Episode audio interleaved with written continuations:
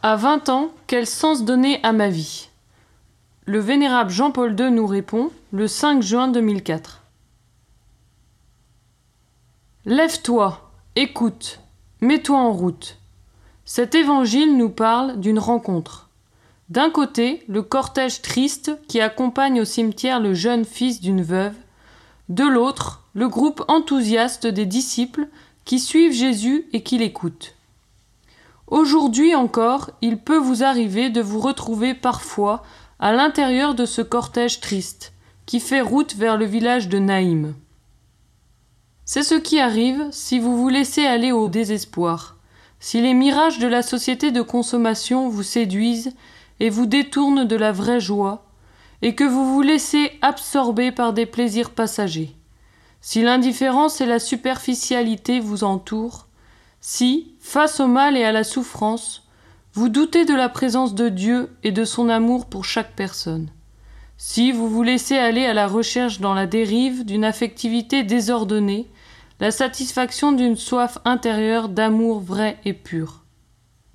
C'est bien en ces moments précis que le Christ s'approche de chacun d'entre vous, et qu'il vous adresse, comme au jeune homme de Naïm, la parole qui bouscule et qui réveille Lève-toi.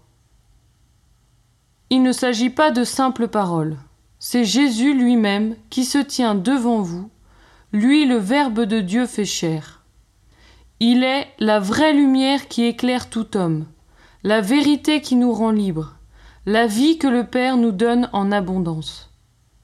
Le christianisme n'est pas un simple livre de culture ou bien une idéologie, ni seulement un système de valeurs ou de principes, si élevé soit-il. Le christianisme est une personne, une présence, un visage. C'est Jésus qui donne sens et plénitude à la vie de l'homme.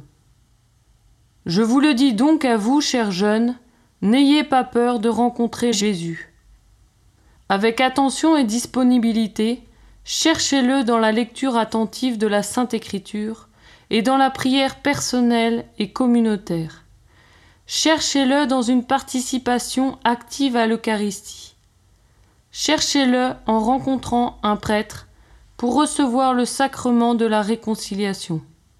Cherchez-le dans l'Église qui se manifeste à vous dans les groupes paroissiaux, dans les mouvements et les associations. Cherchez-le dans le visage de vos frères qui souffrent, qui sont dans le besoin, qui sont étrangers. Comme vous, moi aussi j'ai eu vingt ans. J'aimais faire du sport, du ski, du théâtre. J'étudiais et je travaillais. J'avais des désirs et des préoccupations. Au cours de ces années désormais lointaines, au temps où ma terre natale était dévastée par la guerre et ensuite par le régime totalitaire, je cherchais le sens que je voulais donner à ma vie. Je l'ai trouvé en suivant le Seigneur Jésus. À suivre.